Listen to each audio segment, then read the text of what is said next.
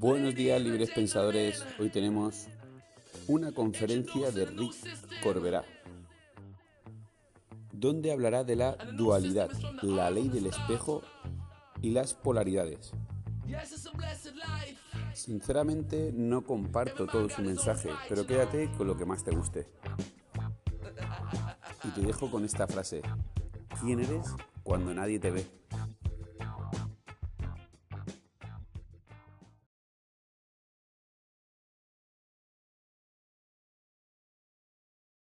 Vamos, a, pasarnos un rato eh, que va a ser incómodo porque voy a tocar la sombra.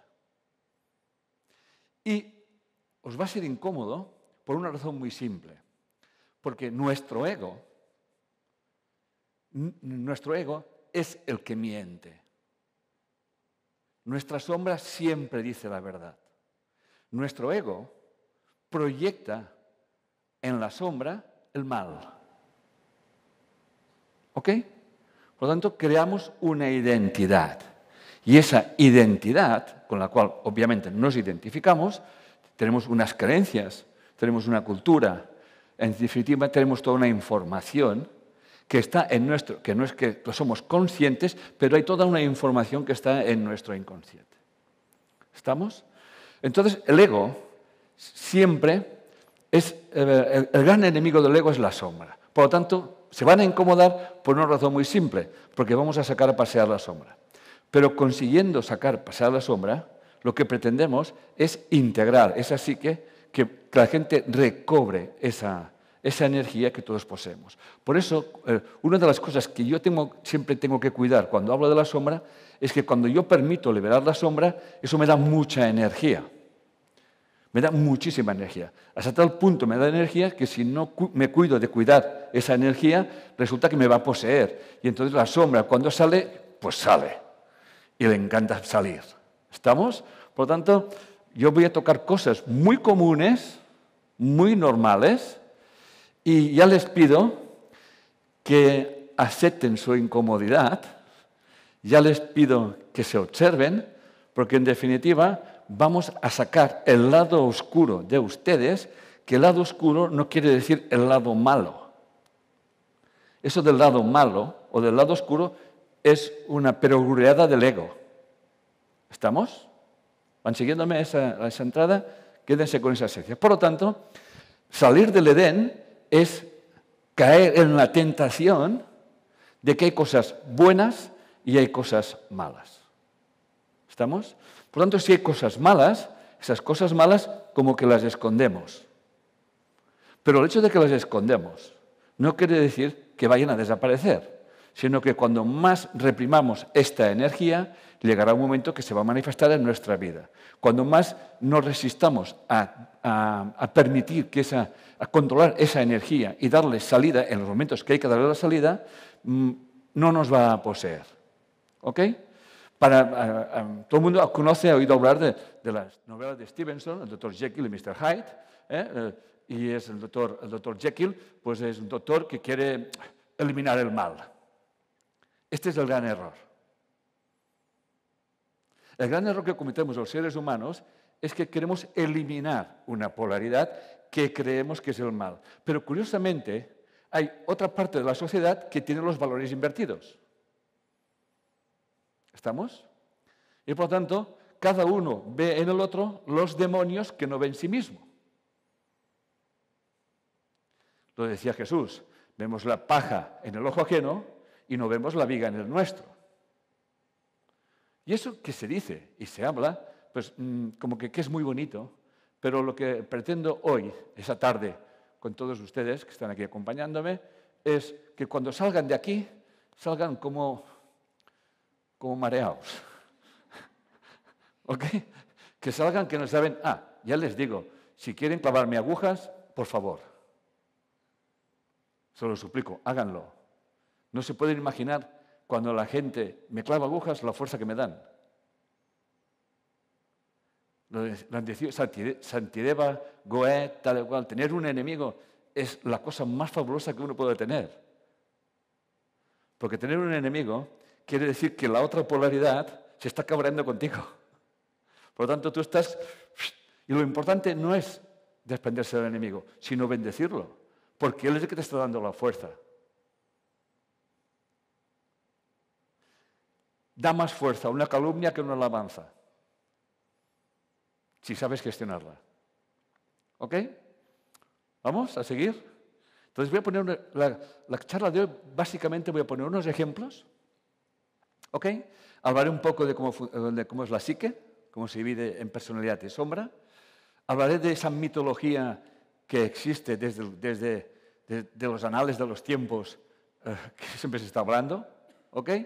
Y luego mm, la, última parte será cómo, cómo mm, gestionar la sombra. ¿Ok? tomar conciencia de cómo se expresa, con la sutilidad, que lo hace, con esa sutileza que, parece normal. ¿Ok? Y, ya les digo ahora que no se sientan culpables. Entonces, no, se repriman que, eh, que, algo les moleste mucho.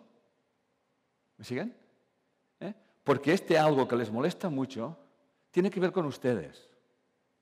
Pero no se preocupen que ahora vamos con los, con los ejemplos y eso se acaba.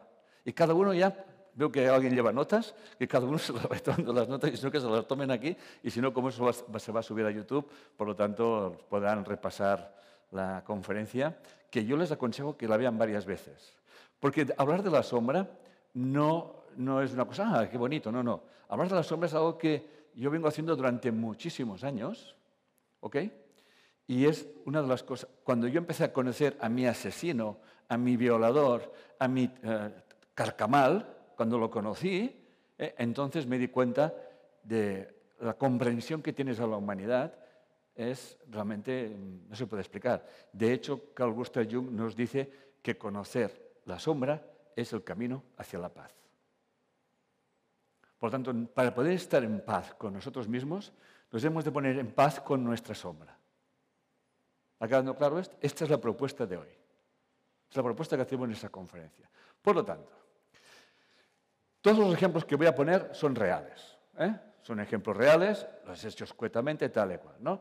Eh, eh, voy a empezar por, por una señora que va a, a, casa de su hija a verla y le es bastante incómodo ir a, ir a casa de su hija porque su hija es realmente es eh, lo que sería el, opuesto o el complementario de ella. ¿no? De entrada, eh, su hija tiene gatos, ¿eh? y, a esa mujer no le gustan en absoluto esos gatos, y, su casa huele mal, ¿ok? y es desordenada. ¿ok?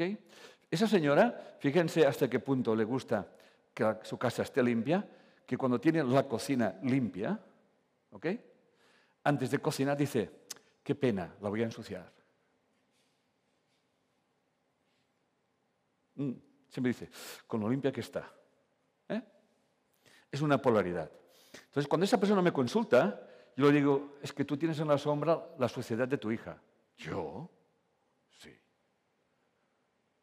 Porque una cosa es decir, esta casa está sucia. ¿Me siguen? Eso no hay que ser muy listo.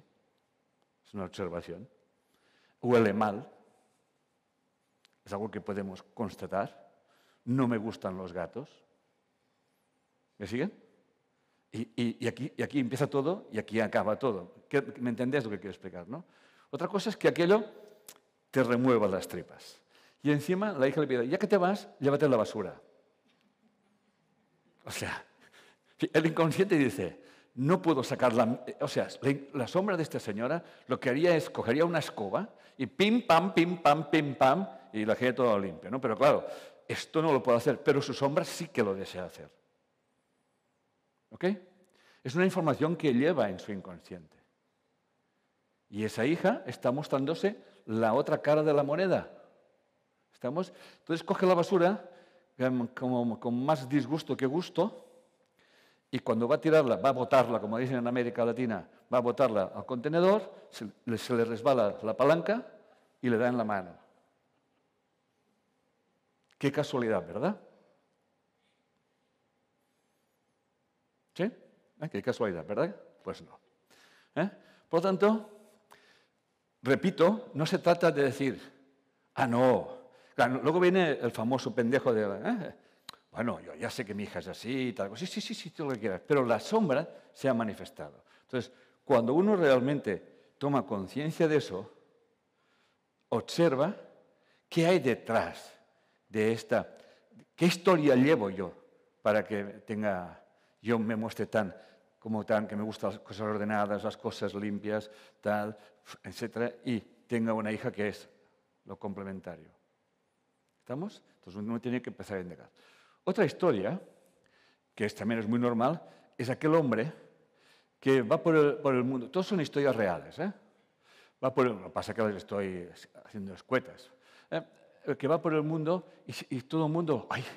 ¡Qué hombre más, más agradable! Oh, es, es, un hombre que va por el mundo y todo el mundo, ¡oh, oh, oh, oh, oh, oh, oh ese hombre tal y cual! ¿no? Pero cuando llega a casa, ¿eh?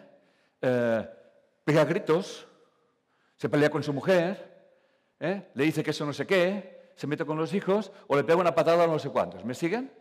Y cuando esa persona, al final, esa mujer, un día se ilumina y dice, al pendejo eso que se vaya con su santa madre, ¿ok? Eh, pues entonces la gente dice, ay, ¿cómo es que te divorcias de este hombre tan guapo y tan majo y tan agradable y tan simpático? ¿Me siguen? Por lo tanto, estamos, estoy hablando del prototipo del narcisista. El narcisista es un extremo de polaridad. Es una persona que él todo lo hace bien. ¿Estamos? Todo lo hace bien. Y todos los demás lo hacen mal. Es un trastorno. ¿Estamos? Pero claro, siempre digo yo a la otra persona, ¿en qué estabas pensando el día que, que te casaste con este? Pues no estabas pensando en nada.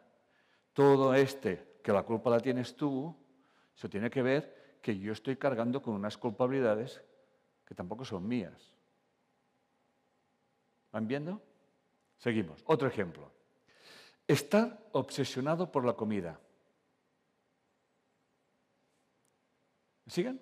Por ejemplo, no, no, tengo que hacer ese tipo de dieta. Tengo que comer esto. Esto sí, esto no.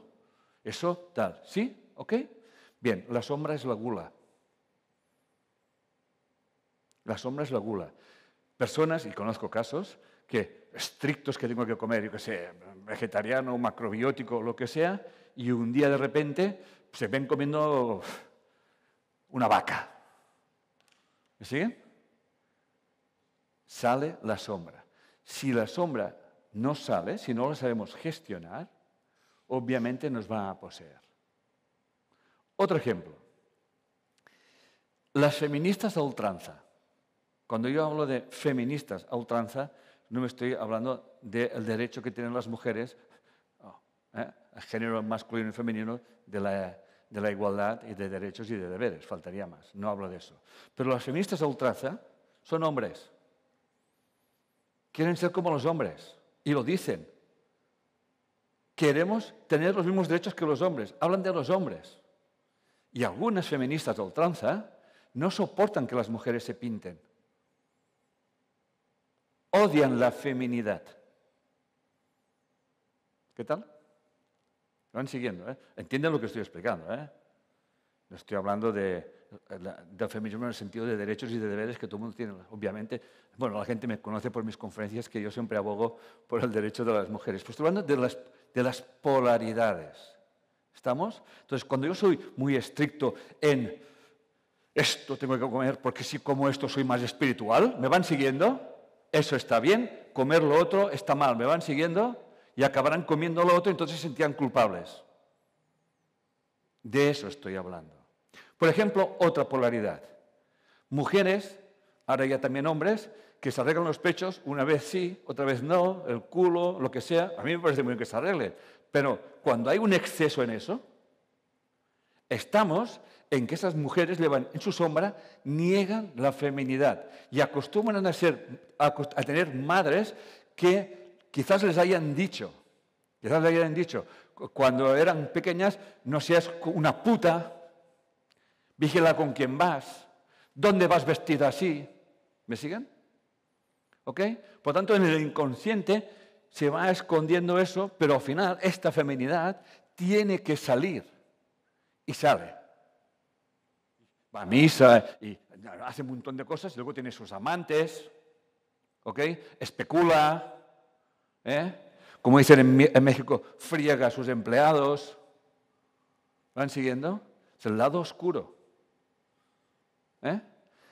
El tema no es, tú puedes tener las creencias que quieras, faltaría más, ¿no?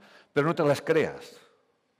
Porque si tú crees que tienes unas creencias y tus creencias son mejores que las creencias de los demás, vas a crear sombra. Atención a los pueblos que se creen elegidos por Dios.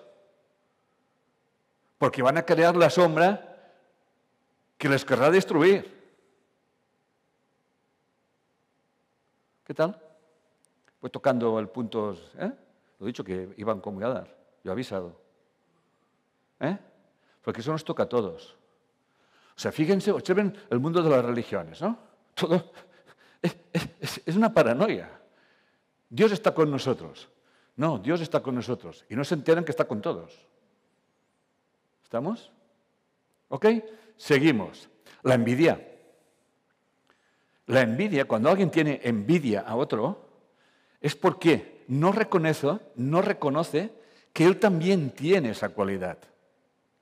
Y una forma de reconocer esa cualidad es envidiar al otro. Pero el envidioso, como no reconoce esa cualidad en él, quiere destruir al otro. Si yo no reconozco, o sea, si realmente cuando alguien me dice, uy, qué envidia me da este, que lo podemos decir, ¿no? ¿Eh? ¿Qué envidia más sana me da eso? Cuando tú dices, qué envidia más sana me da esto, automáticamente, para que te dé ese movimiento, esa emoción, tienes que saber que tú tienes esa cualidad y pregúntate por qué no las estás desarrollando. ¿Qué creencias tienes? ¿Qué te han dicho de pequeño? ¿Ok? Muy bien, qué, suerte poder hablar mirando a los ojos a la gente, aunque sean unos pocos, de verdad. ¿Eh? Muy bien. Por ejemplo, una muy, típica. Mi pareja pierde el tiempo. ¿Le suena esto? ¿Eh? Mi pareja pierde el tiempo. ¿Qué creen que es? ¿Cuál es la sombra? No dedicas tiempo a ti mismo o a ti misma. ¿Estamos? Mi pareja pierde el tiempo.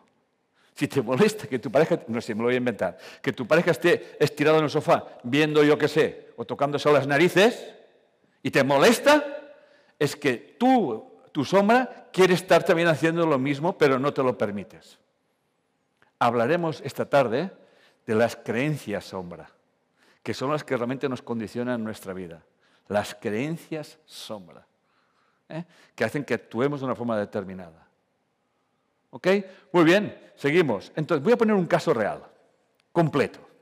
Todos son reales, pero lo voy a poner completo para que quede. Hace un poco que lo tuve y dije, mira, este me viene como anillo al dedo. ¿Ok? Es el siguiente. Dice, viene a la consulta una chica, bueno, 29 años, bueno, como yo ya tengo una edad, para mí 29 años es una chica, pero ya es una mujer, claro está. ¿eh? Además, teniendo en cuenta que, nuestro hijo ah, tiene 30, nos ha hecho abuelo, y si no lo digo, reviento. O sea que, ¿eh? bueno, tiene que decirlo, ¿no? ¿Eh? Ah, viene y dice, ¿cuál es tu motivo de consulta? No me quiero quedar embarazada, no, no quiero ser madre. Me dijo, bueno, ¿cuál es el problema? Dice, que me he quedado embarazada. De entrada, cuando nosotros hacemos una consulta, alguien dice, no quiero ser madre y me he quedado embarazada, se nos dispara una, neurona que dice, atención, atención, tan, tan, tan, Houston, tenemos un problema, Houston. No quiero ser madre, pero estoy embarazada. Bueno, digo, mm, ¿y tu, eh, tu pareja? Ah, no, vivimos juntos y él está encantado. Muy bien. Y ¿Qué más? Mm, ¿Tenéis problemas de dinero? No, no, no. Trabajamos y los dos nos quedamos muy bien en la vida. ¿Me puedes decir cuál es el estrés? El estrés es, lo he apuntado aquí, no sé cómo decírselo a mis padres. Pum, pum, alarma otra vez. No sé cómo decírselo a mis padres. Yo dije, mm, perdón, ¿tienes 29 años? ¿Estás viviendo con una pareja? ¿Trabajáis juntos? Compartís una vida y Si no quieres ser madre, pues hay maneras de evitarlo. ¿eh? Por lo tanto, aquí está actuando la sombra. ¿Estamos? ¿Qué ocurre? Hay una creencia sombra. No puedo ser madre no estando casada. ¿Estamos? Ella sí que quiere ser madre. Pero resulta que su madre le pasó exactamente igual. Cuando su madre se quedó embarazada no estando casada, eso fue un gran estrés. El estrés de quedarme embarazada no estando casada. ¿Estamos? Eso fue un gran problema para su madre. ¿Me van siguiendo? Y ella lleva esta información. No quiero ser madre. No es verdad que no quiera ser madre. El que no quiera ser madre es, eh, lo digo conscientemente, es como, yo no quiero tener hijos. ¿Y, cómo, y eso es que yo no quiero tener hijos. Vale, me parece muy bien, siempre les digo yo. Pero ¿qué hay detrás de yo no quiero tener hijos? No sé si me estoy explicando lo que quiero decir. Por lo tanto, eh, al final lo que resultaba es que quería ser madre, obviamente. Y la sombra actúa. ¿eh? Actúa de tal forma que tiene sexo y, no hace nada para no quedarse embarazada. Por lo tanto, esto es la sombra que se manifiesta. ¿Va quedando claro? ¿Sí? Eso ya es un caso muy normal. También puede ser al contrario, que es, yo quiero tener hijos y no los tengo. ¿Estamos? Y por mucho que yo haga, no me quedo embarazada. Por tanto, hay una información de que no te puedes quedar embarazada. La sombra en ese caso es tú no te quedes embarazada porque hay, hay mucho dolor y mucho sufrimiento. ¿Va quedando claro esto, familia? Seguimos entonces. Luego están, y eso los conocerán eh, todos, creo, que son las personas enredaderas. Eso lo, lo dice Stanford en The Sun, en el libro Encuentros con la sombra. ¿eh? O sea, está extraído, eh, está extraído exactamente como él lo dice. ¿no? Él habla de las personas enredaderas. Las personas enredaderas son aquellas personas que siempre están pidiendo ayuda a los demás. Todo el mundo conoce, ¿a que sí? Todo el mundo tiene un amigo, una amiga, conoce a alguien. Son aquellas personas que siempre están pidiendo ayuda. Y además, si tú no se la das, automáticamente ellos o ellas te cualifican como que eres una persona mala. ¿Estamos? Obviamente, en su inconsciente, en su sombra, está el valor y la sinceridad. Están. Pero como dice Stanford, para, para estas personas esas cualidades son diabólicas. ¿Por qué son diabólicas? Porque están, tienen unas creencias sombras en que están basadas en los derechos. ¿Cuántas personas conocemos que solamente viven de derechos y poco de los deberes? ¿Cuántas personas hay que están esperando que alguien les solucione la vida? ¿Estamos? Cuando vienen a nuestra consulta personas, nos encontramos con personas enredaderas que esperan que tú les soluciones la vida. Cuando en realidad nosotros solamente acompañamos a tomar conciencia y luego tomar la decisión que quieras. ¿Me van siguiendo? ¿Eh? Es una mujer. Es un caso que también he tenido hace poco. Es una, es una mujer joven, guapa, y, su consulta es, no quiero tener sexo con mi marido. ¿Cuánto tiempo llevas casada? Seis años. Y vemos que hay situaciones en que ella tiene rechazo al sexo de su marido, pero sigue estando con su marido hasta tal punto que hay violación en el matrimonio. ¿Estamos? Obviamente, aquí hay un estrés. Estoy resumiendo el caso muy rápido. ¿eh? Hay un estrés y entonces deciden dormir en habitaciones separadas. Pero de vez en cuando ella va a su cuarto para tener sexo. ¿Alguien entiende algo? Está poseída por la sombra. La sombra tiene que manifestarse. Y la sombra era una creencia sombra. inoculada, introyectada por la abuela. Y se resumía con la siguiente frase. Hay que aguantar a los hombres, porque lo importante es la familia. ¿Estamos? Y estamos hablando del siglo XXI, de una mujer joven, una mujer que tiene estudios. Y está supeditada a un hombre. Pero el hombre es el que, que, que realmente le está enseñando a ella.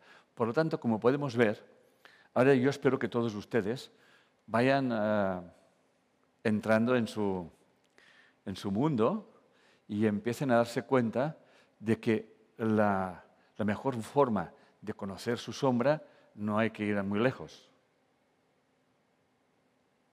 Normalmente dormimos con él o con ella, o trabajamos con él o con ella, o son nuestros amigos, o nuestras amigas, o nuestros conocidos, o sencillamente, como el caso de una señora que son dos señoras mayores y están hablando sobre una donde vive ella y la señora está súper enfadada, súper enfadada, pero muy enfadada, porque ah, están poniendo una tienda de chinos. Los chinos ponen una tienda. No una tienda de chinos, sino los chinos ponen una tienda. Pero no te lo puedes imaginar hasta qué punto está enfadada, ¿no? Y la, amiga le dice, dice, bueno, pues la, chica que le ha alquilado el local debe estar muy contenta y que no la, no la sacaban de aquí. Y le dice la amiga a la que está enfadada, recuerda que yo también tengo un local alquilado a unos chinos. Bueno, y no la sacaban de aquí. No sé qué prejuicio debe tener esa señora con los chinos, pero sí que yo sé perfectamente que esta señora es muy católica, muy apostólica, muy día de misa, pero eso de los juicios se ve que se le ha olvidado. Pero aquí hay un prejuicio. Cuando nos encontremos, por lo tanto, ante situaciones que, que como que son muy viscerales, ¿ok? Atención, que nuestra sombra se está manifestando. ¿Ok? Muy bien, seguimos. Por lo tanto, eh, leo textualmente, dice, Stanford dice, siempre están pidiendo ayuda a los demás, justifican sus demandas y si no reciben ayuda, no dudan en decir que son malas personas. En su sombra anida el valor y la sinceridad, cualidades muy deseables, pero no las expresan. Pero frente a esas cualidades, el sujeto se siente amenazado, para él son cualidades diabólicas. Por lo tanto, repito, cuando alguien, por ejemplo, ve a alguien que es muy generoso, obviamente eso les molesta a quién. ¿Me siguen? Siempre les molestan. Por eso, cuando ustedes hagan cualquier cosa y a alguien les molesta eso que están haciendo, tienen que darse cuenta de que delante de ustedes tienen una maravillosa oportunidad de conocerse a sí mismo, a sí misma, entendiendo que eso que le está removiendo a esa persona también tiene que ver contigo. Y voy a poner un ejemplo. Una persona se queja de que tiene una amiga que es muy irresponsable. ¿Eh? Pero así, es muy, muy irresponsable. Y ella me dice a mí, claro, tú explicas que si ella es muy irresponsable, yo también soy muy irresponsable. Pero yo no soy muy irresponsable, yo soy muy responsable. Fíjate que soy responsable, que me ocupo de sus irresponsabilidades. ¿Me suena esto? ¿Eh? Digo, sí, tú eres muy irresponsable contigo misma. ¿Qué hace tu amiga? Pues se va a pasear, va a tomar unas copas con los amigos. Y tú, yo me ocupo de las cosas. ¿Van viendo cómo funciona eso? Si lo divertido de la sombra, conocer la sombra es aquello que te molesta, es ponerte a hacerlo también tú, para experimentarlo. Así es como se integra la sombra. ¿Qué pasaría si un día yo estuviese todo un día haciendo sofá ball? ¿Qué pasaría si un día llegase a casa y no riñese a mi marido? Eso no está en su lugar. ¿Qué pasaría? ¿Qué pasaría si el otro hiciese aquello y tú no lo haces? ¿Me van siguiendo?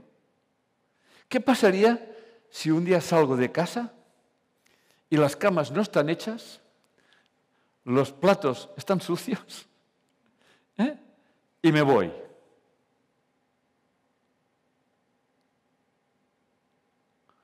Estoy explicando detalles simples para gestionar la sombra, no estoy, diciendo ningún, ningún melodrama. ¿Ok? Ningún melodrama estoy explicando. Sencillamente estoy explicando cómo gestionar la sombra. Yo lo que pretendo, y creo que lo estoy consiguiendo, aquí veo una señorita que va de blanco, que con sus ojitos, tiene unos ojitos que, son, lo está diciendo todo, ¿eh, cariño? ¿Eh? Está, se, se, le adivina la sonrisa debajo de la, de la mascarilla, se le adivina la sonrisa, porque su sonrisa es la expresión de la sombra. O sea, la sombra se manifiesta cuando ante un drama, una situación dramática, te ríes.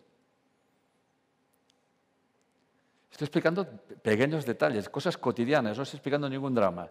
Quiero que tomen conciencia. Se expresa la sombra, pues, y usted se está riendo desde que he empezado. estoy tentado a pasar el micrófono, pero me guardo el momento de pasar el micrófono. ¿eh? Está. Sí, porque es que desde que he empezado está sonriendo. Y eso que lleva una mascarilla que seguramente lleva hasta aquí, hasta aquí. Pero le, le veo que está sonriendo. Por lo tanto, su sonrisa es la manifestación de su sombra. Está dándose cuenta, pero tiene que tapar todo ese drama y se sonríe. ¿Estamos? ¿Ok? Muy bien, seguimos. Entonces, la conferencia te dice qué pasaría si, cuando alguien no te ve o cuando alguien no te mira, que es exactamente lo mismo. Lo que está claro es que nuestra psique, como nos explica Carl Gustav Jung, consta de la conciencia, lo consciente y el inconsciente. ¿Ok? El consciente es un 5% de la psique, más o menos, y el inconsciente un 95%. Y dentro del inconsciente se encuentra, y no es que ocupe la, todo, el inconsciente, ni mucho menos, se encuentra la sombra. Eso fue un descubrimiento de Carl Gustav Jung y en la sombra se esconde todo aquello que nos han enseñado desde pequeños que no se puede hacer, eso está mal, etcétera, etcétera, etcétera, etcétera. Por lo tanto, eh, la sombra se va creando a lo largo de lo que es nuestro proceso de individuación y que empieza a manifestarse cuando tenemos entre dos y tres años. ¿Estamos? Y eso se va acumulando, acumulando, acumulando y acumulando. ¿no? Y eso está bien, y eso está mal, eso no lo hagas, esto no lo digas, vigila las palabrotas. ¿Os han dado cuenta a los niños que le dices, esa palabrota no la digas? Es la que se acuerdan toda su vida. ¿Eh? Solo falta que le digas a un niño, no digas esa palabra, que esa palabra se acuerdan in secula seculorum, amén. Porque le prestamos atención no hagas esto. Y es lo que tienes ganas de hacer. Eso no lo haces, lo guardas. Cuando nadie nos ve, cuando nadie nos mira, sacamos a pasear la sombra. Un ejemplo exagerado de lo que estoy explicando es, por ejemplo, aquellas señoras que no, si tienen que, tienen que ir a tirar la basura, no pueden bajar con la bata. O hay mujeres que si salgan a la calle no pueden salir sin estar peinadas y sin, y sin estar bien pintadas. O sea, estamos tan acostumbrados a dar una imagen que no tenemos que dar siempre esa imagen. Por lo tanto, somos una pandilla de hipócritas. Estamos constantemente dando una imagen. Por lo tanto, nuestra, nuestra mente, nuestra psique está dividida en dos, que es la personalidad y la sombra. ¿Estamos? O el ego y la sombra. La personalidad en griego quiere decir careta. Por tanto, nosotros cuando salimos al mundo nos mostramos al mundo. Si yo soy un rebelde, si yo soy un antisistema, ¿cómo me voy a vestir? Si yo soy prosistema, ¿cómo me voy a vestir? O sea, mi forma de vestir es la antítesis de, lo que yo ataco. ¿Estamos de acuerdo? Pero en mi, en mi sombra yo deseo estar en aquel lugar. Una persona súper encorbatada, su sombra es, estar, es más, cuando estamos de vacaciones dice, primero lo que hacen es sacarse la corbata, sacarse la americana, ponerse unos shorts y ir con zapatillas todo el día, todo el verano, porque ya llegará el momento de que me tengo que ponerme el traje. ¿Me estoy explicando? Eso es muy normal, pero es lo que estoy explicando. ¿Estamos? Por ejemplo, en California no es así. De hecho, en California han surgido las, ideas más grandes. ¿eh? Tú te puedes encontrar con un director o con un millonario y parece va con, calzas cortas y va a una reunión de negocios. ¿Estamos? En California, en Los Ángeles, tú nunca sabes con quiénes tienes delante. No sabes quién está delante. Porque su imagen mm, no, te, está dando ninguna señal. Y al revés.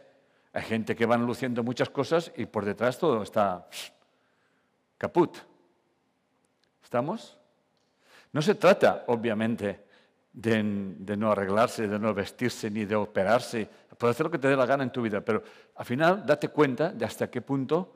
Eh, yo recuerdo uh, un caso de una señora que cuando se divorció, eh, su madre le dijo que era una puta. y se queda tan ancha la señora. ¿Estamos? Luego están, ya voy a tocar puntos más, ya más graves, los desórdenes alimentarios, que como explican en el libro, creo que la, psicoanalista Kim, no me acuerdo de su nombre, Kim Chernin, algo así, Kim Chernin, que es especialista precisamente en los desórdenes alimentarios, ella se da cuenta de que eh, tiene artículos que se llama El lado oscuro de la relación madre-hija donde hay rabia, donde hay culpabilidad y donde realmente aquella madre em, como que tiene una, envidia y unos celos a lo que es su hija. Hasta tal punto es así que proyecta en su hija que no la deja evolucionar como mujer. Y yo sé muy bien de lo que estoy hablando, porque he tenido cinco hermanas con problemas de, de desórdenes alimentarios, con diversas gravedad, y una se murió de una anorexia. Y te, lo puedo asegurar. Por lo tanto, yo he tenido una madre yo he tenido una madre que yo le recriminaba, yo soy el mayor de diez hermanos. ¿Eh? Yo tenía una madre y se lo recriminaba y yo le decía, mamá, ¿tú por qué te has casado? Tú tendrías que ser monja. Estaba todo el día rezando. Yo más de una vez me acuerdo de coger un hermano mío pequeño y llevárselo a, la iglesia que estaba al lado, que estaba haciendo la visita a Dios, que Dios se debe cabrear si no va a visitarlo, que lo veas tú. Y y le llevaba al niño y le oye, está bien que le reces a Dios, pero a este, este tiene hambre. ¿Estamos? Y tomé conciencia de que eh, mi madre nunca me abrazó, ni nunca me besó. Bueno, mi padre tampoco, pero era más simpático. ¿Ok? Pero la vida me dio una madre. La madre Consuelo, una monja. Entonces, ¿Te das cuenta cómo funcionan las polaridades y las sombras? Una monja que es como una madre y una madre que es como una monja. ¿Estamos? Y yo le, decía, porque no se hacía monja, y en cambio, el otro día se lo comentaba a mi mujer, y ahora mismo lo siento como si estuviera aquí, yo tenía cuatro o cinco años, y cuando yo decidí casarme con mi mujer, lo primero que me vino es presentarla a mi madre. ¿Y a qué madre fui? Ah, ¿puedes hablar? más fuerte. A la monja. No fui consciente de eso, ¿eh? Pero le dije a mi mujer, vamos a Olesa de Montserrat, que es donde nací, y vamos a ir... Yo es que no veía a aquella señora, pues, pues, pues un montón de años. Pero tuve esa necesidad. Y entonces llegué allí y, no estaba, porque estaba, su madre se había puesto enferma y estaba con su madre. Pero yo le dije a la que me atendió, dile que ha venido un hombre que era un niño, que se acuerda de las palabras que me decía, que siempre me decía, ay mi niño, cuánto te quiero. Y me abrazaba. Y yo me veo, le llegaba aquí, ¿eh?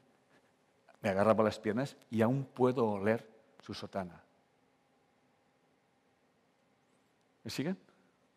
Aún puedo oler su sotana. En cambio no recuerdo un abrazo de mi madre. Pero la vida es así. ¿eh? Por eso hay que, hay, que, hay, que saberlo, hay que saberlo captar eso. Siempre en nuestras vidas, siempre tendrán la polaridad. Pero somos tan pendejos que queremos que sea aquel que me quiera. ¿Me siguen? Queremos que sea aquel. No es pues si te quieren estos, no, aquel. Entonces estamos en la relación madre-hija de te quiero, pero te odio, contigo, pero sin ti. ¿Me van siguiendo? No evolucionan, no crecen. Mujeres que tienen problemas de ser mujeres.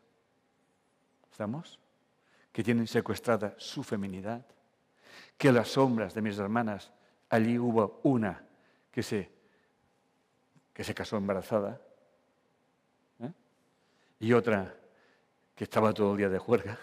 En definitiva, estaban. ¿eh? Y, el, hijo mayor se divorció. Bueno, el día que le dije a mi madre que me divorciaba, casi le da un patatús.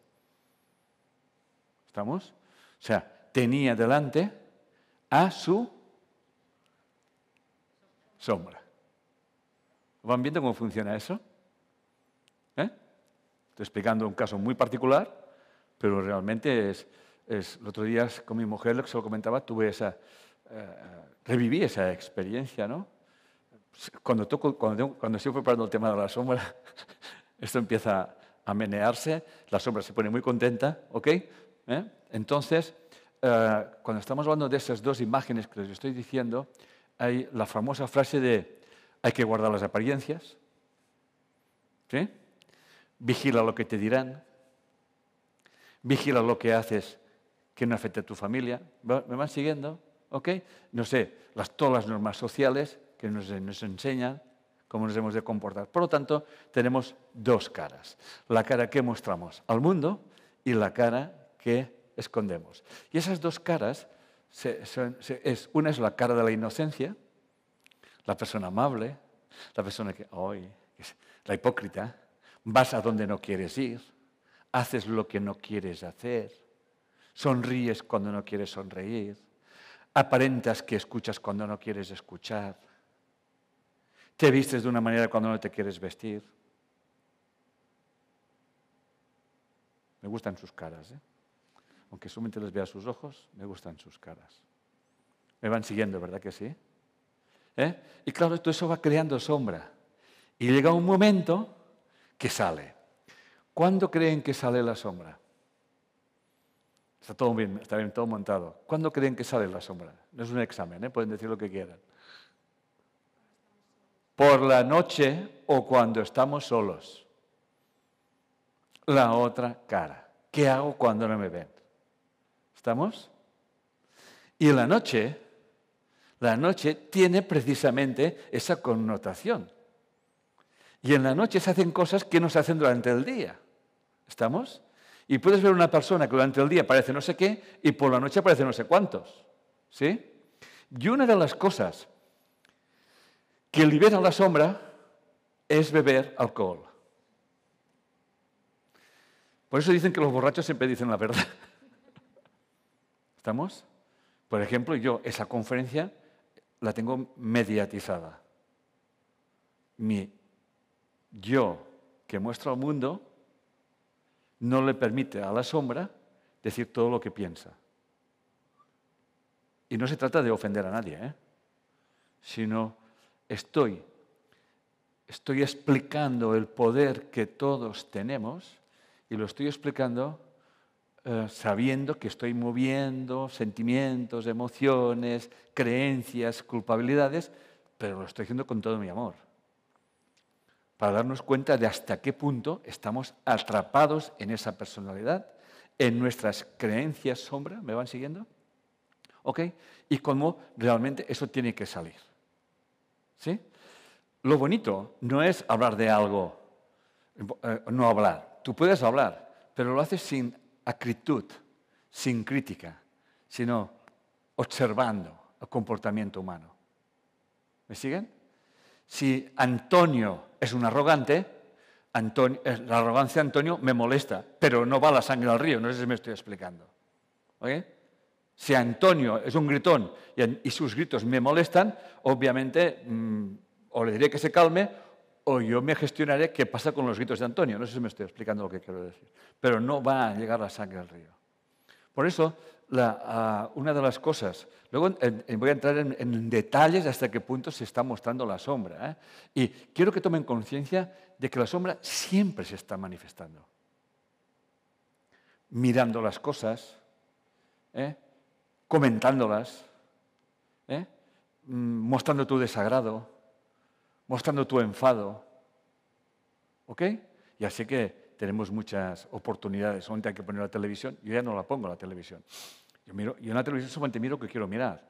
Porque ¿para qué voy a ensuciar mi mente? El psicólogo tiene que limpiarla. ¿no? O sea, ya veo, miro el mundo y me doy cuenta de que el que piensa blanco se quiere cargar al que piensa negro, el que piensa negro quiere cargar al que piensa blanco, y entonces empiezan las, las historias para, en fin, pero así va funcionando el mundo. Muy bien, por lo tanto, eh, vamos a repasar algo muy importante. La sombra nunca miente. El ego siempre miente. Eso lo vemos en las consultas de bionormación. Cuando viene alguien a hacer una consulta y empezamos la, indagación, todos son mentiras. Todos son mentiras. Es justificaciones, explicaciones, el sí, el para qué, el por qué, tal y cual. Hasta que al final encontramos que salga realmente el motivo. Tal. Aquella chica que me decía que no se quería acostar con su marido, eh, empezaba diciéndome que, no, es que yo soy muy indecisa. ¿Mande? ¿Qué me quiere decir con eso? Bueno, pues que no tomo decisiones. Sí, ya sé que ser indecisa no quiere decir tomar decisiones. Pero ¿en relación a qué? Y costó cinco minutos. Bueno, es que tengo un conflicto con mi marido. Muy bien, esto ya es importante. Ya hemos adelantado, tengo un conflicto con mi marido. Bien, ¿y cuál es el conflicto con tu marido? Cinco minutos más. Es que no nos entendemos, es que no nos comunicamos, es que mentiras, todos son mentiras. Al final dije, es que no me quiero acostar con él. Eso ya está claro. Ahora pregúntense a ustedes cuántas justificaciones se dan en su vida para mantener situaciones que no quieren mantener. Eso lo digo a todo el mundo. ¿eh? Así, ¿eh? No he encontrado a nadie en mi vida, a nadie, ¿eh? A nadie virgen. A nadie. ¿Cuántas explicaciones nos damos para mantener una situación que, que no quiero mantener? Y luego no entendemos por qué nos encontramos mal. Y luego no entendemos porque eh, me sale eh, un exabrupto, un enfado, unos gritos que no vienen a cuento. Cuando salen gritos y enfados que no vienen a cuento y que eso nos pasa a todos, ¿estamos de acuerdo? Es la manifestación de la sombra. ¿Qué tal? ¿Cómo van? Pueden decir lo que quieran. ¿eh? ¿Cómo vamos? ¿Bien? Bien, bien jodidos. ¿Eh? Eso es lo que pretendo. Esa es la palabra que hay que mareaditos. Porque no estoy hablando de cosas extraordinarias, estoy hablando de cosas cotidianas. Les estoy explicando, que la gente se piensa que hablar de la sombra es, hay que buscar, el doctor Jekyll, Mr. Hyde, mataba a las mujeres. No, no, no, no, no, no, no, no, no. La cosa es mucho más simple. Siempre estamos aquí. Yo hago esta pregunta a todo el mundo. ¿Qué situación estás aguantando que no quieres aguantar y la estás justificando? Y detrás hay una creencia sombra, entre otras cosas. ¿Qué te dices para seguir quejándote al gobierno o a quien sea, a tu amiga, porque le dices que te ayude y tu amiga te ha enviado a pendejear, echándote por ahí. ¿eh? ¿Qué estás haciendo? ¿Ok? Seguimos. Por tanto, lo que decía, el ego siempre es el que determina lo que está bien o está mal. Y por lo tanto, en las diferentes culturas, obviamente, hay unas cosas que están bien, otras que están mal, y otras culturas, otras culturas es al revés. ¿Estamos? ¿Ok? Un ejemplo clarísimo de la sombra es que si hay un sistema capitalista a ultranza, habrá un sistema comunista a ultranza. ¿Estamos? Siempre es así. Siempre. ¿Se acuerdan de la analogía del, campo magnético? ¿Ok? Cuando Adán y Eva están en el paraíso, el paraíso es un estado de, unidad, o sea, no existe Adán y Eva como cosas separadas. O sea, Adán y Eva son potencialidades. ¿Eh? O sea, todos tenemos dentro de nosotros la, posibilidad de manifestarnos en dos polaridades. ¿Estamos? Siempre. Y eso siempre tiene que ser así. Por lo tanto, ¿cuál es el punto de máxima energía en un campo electromagnético? El centro. ¿Dónde está el cielo? En el centro. El cielo es saber jugar con las dos polaridades. Lo que Buda llamaba el sendero del medio. ¿Estamos? Por lo tanto, estar en el centro es saber gestionar esas dos polaridades y decidir siempre quién quieres ser, pero nunca irás en contra de ninguna polaridad. Por lo tanto, todo el mundo, por ejemplo, o mucha gente, quiere que la vida sea fácil. ¿Es así o no es así? ¿Sí? Estáis jodidos. Caminos fáciles no llevan lejos. El maestro no nace, el maestro se hace. Las dificultades son las que hacen el camino. Y con una frase que leí el otro día, la tormenta siempre está a favor del marinero. Fíjense qué forma de pensar. Las dificultades, bienvenidas sean, porque me están enseñando algo. Una sobreprotección de una madre con un hijo me lo debilita. Es más fuerte un niño abandonado que un niño sobreprotegido.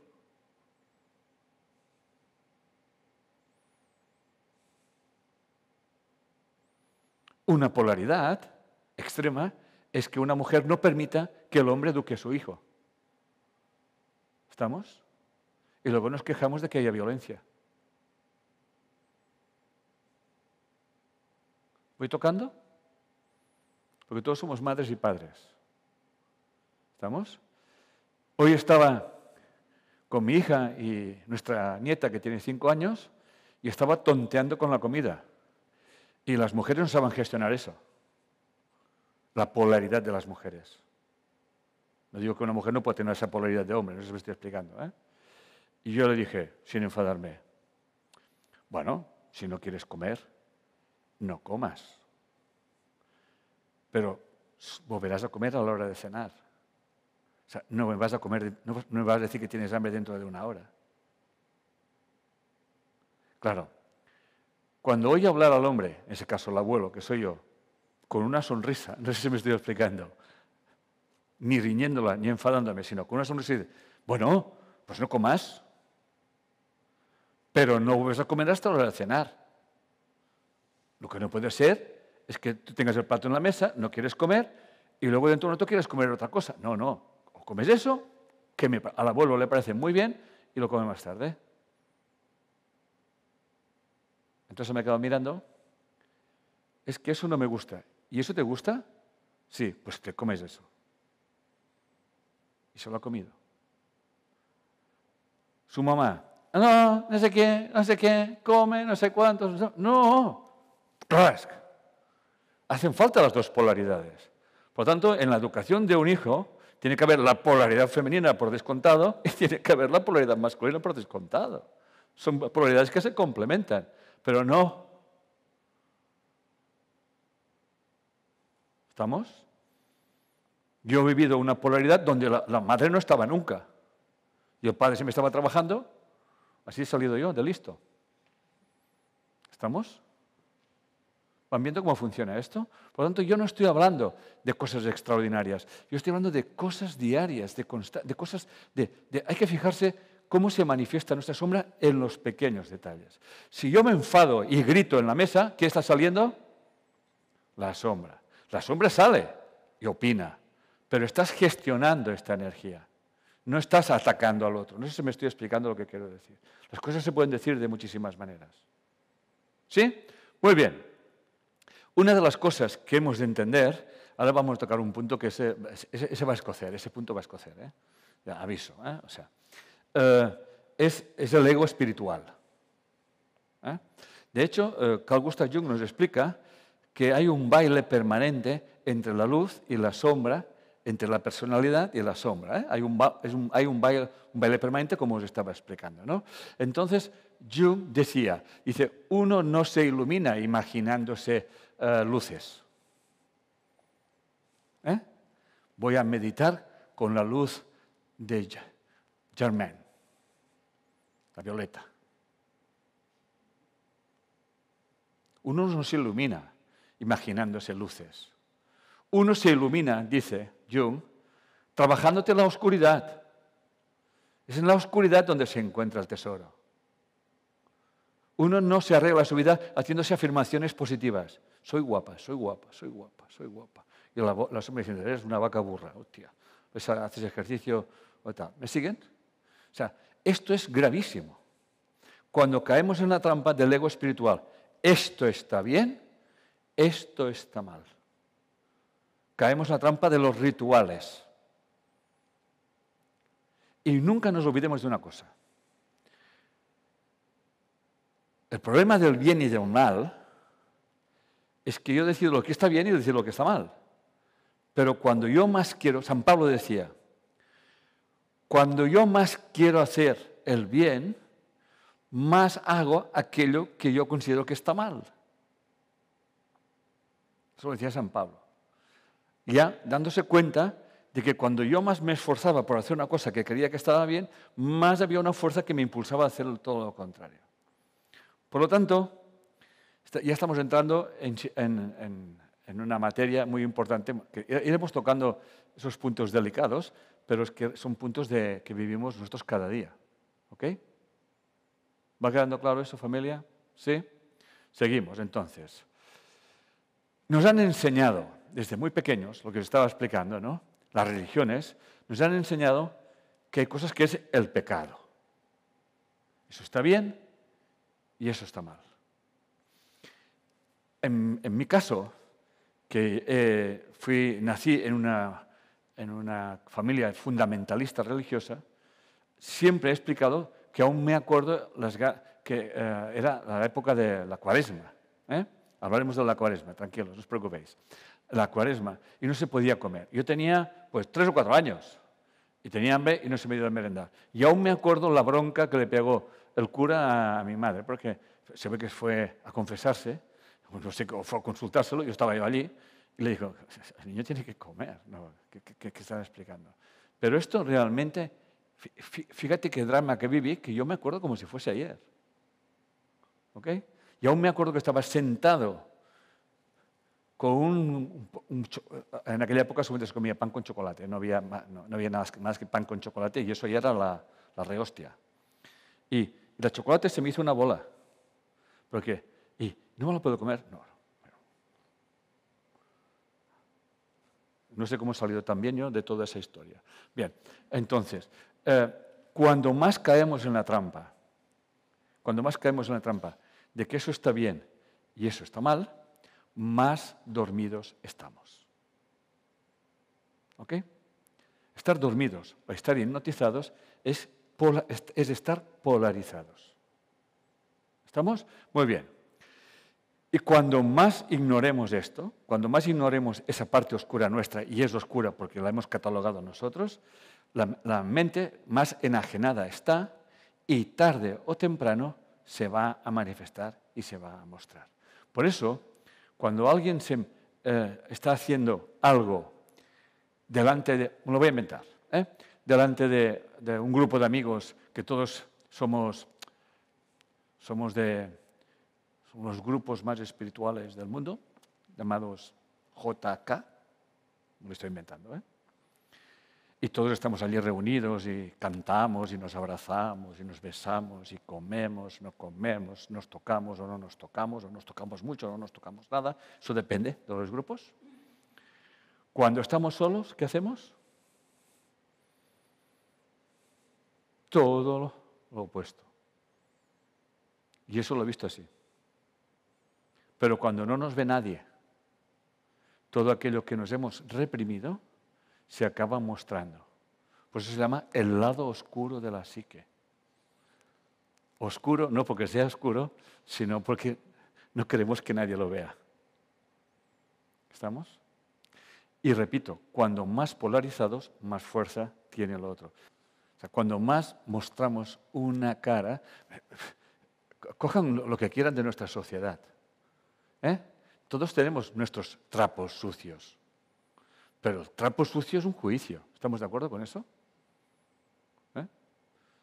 Ah, por ejemplo, me viene, es que tengo muchos ejemplos, ¿eh? me, viene, me viene una chica que me dice, Enrique, solamente me puedes entender tú. Bueno, vamos a, vamos, vamos a ver qué... Bueno, sí, sí. ¿Qué pasa? Me entiendo con cuatro hombres o con tres. Y yo le hice la pregunta, ¿lo sabéis los cuatro? Me dice, claro, pues hola. Ya sabía yo. Claro, ¿qué quieres que te diga? ¿Que está mal eso? Bueno, te puede preguntar cómo lo haces, pero eso ya es curiosidad. No, o sea, no, no, solamente es curiosidad, ¿eh? no, no, yo entiendo cómo, te lo haces, ¿no?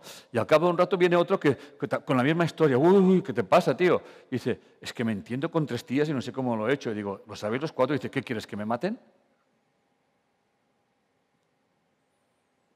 Una está gestionando la sombra, la otra, el otro, no.